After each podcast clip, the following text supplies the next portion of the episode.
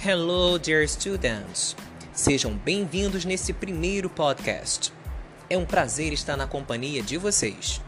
I'm a teacher, Leandro Triani, professor da Rede Estadual de Ensino do Rio de Janeiro, e hoje venho compartilhar com vocês o seguinte tema: Reader's Letter, que quer dizer carta do leitor. Então, vamos começar? Let's go! Em primeiro lugar, você sabe o que é e para que serve a carta do leitor?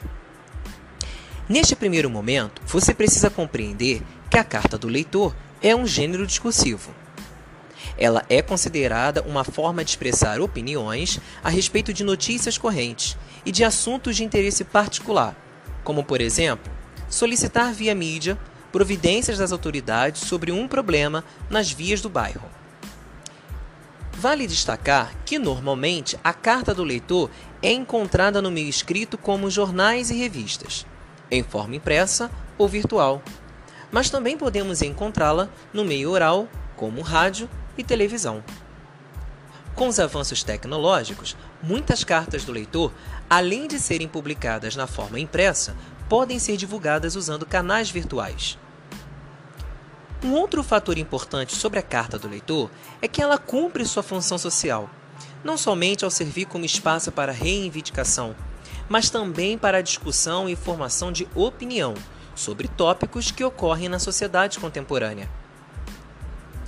Em jornais impressos, a carta do leitor é comumente encontrada nas primeiras páginas do primeiro caderno, e cada publicação pode dar um nome especial à coluna. As revistas impressas também as publicam nas páginas iniciais. Te convido a ouvir neste momento, com bastante atenção, a leitura de uma carta do leitor, publicada no jornal canadense The Star.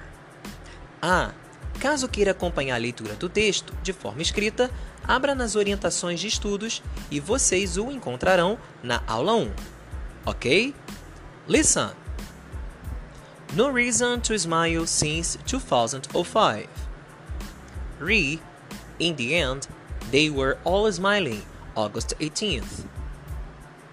In the end, they were all smiling. August 18th.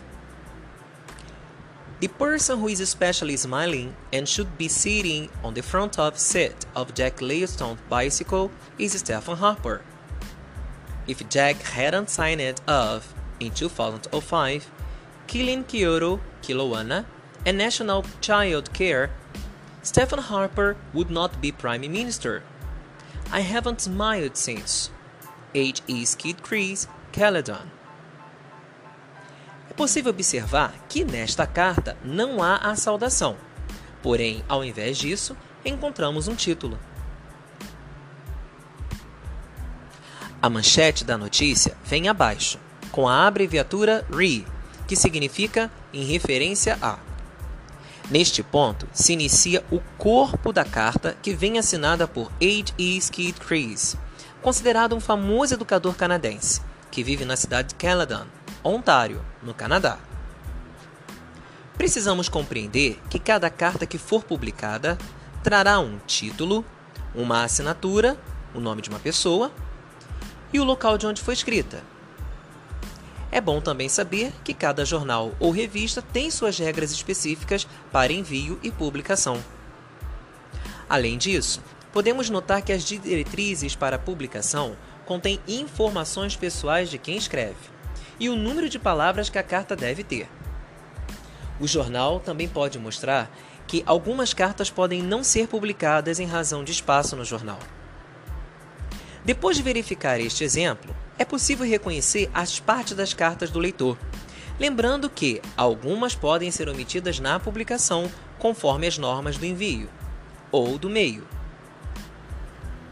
Deixarei registrado aqui os elementos que compõem uma carta do leitor, seja em inglês, português ou outro idioma. Então, ouçam tais elementos em português. Em seguida, vocês terão a possibilidade de ouvir tais elementos mais uma vez em inglês. Os elementos que compõem uma carta podem vir com título, data, referência, saudação, usando Dear Editor, to the Editor, Sir, Corpo da carta: tese, argumento, contra-argumento, que engloba a ideia e a justificativa. Uma despedida, assinatura e o local.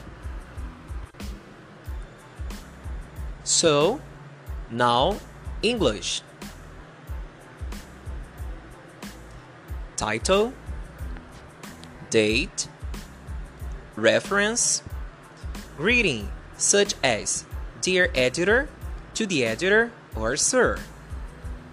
Body of the letter Thesis, argument, counter argument, idea and justification. Farewell, signature and local. Agora, tente elaborar em uma folha A4 ou no seu próprio caderno uma carta contendo esses elementos. Em seguida, peça ao professor ou professora para fazer a correção da mesma. Desta forma, você colocará em prática tudo o que você pôde aprender neste momento. Se desafie buscando se aperfeiçoar cada dia mais, ok? Até o nosso próximo episódio, pessoal. See you!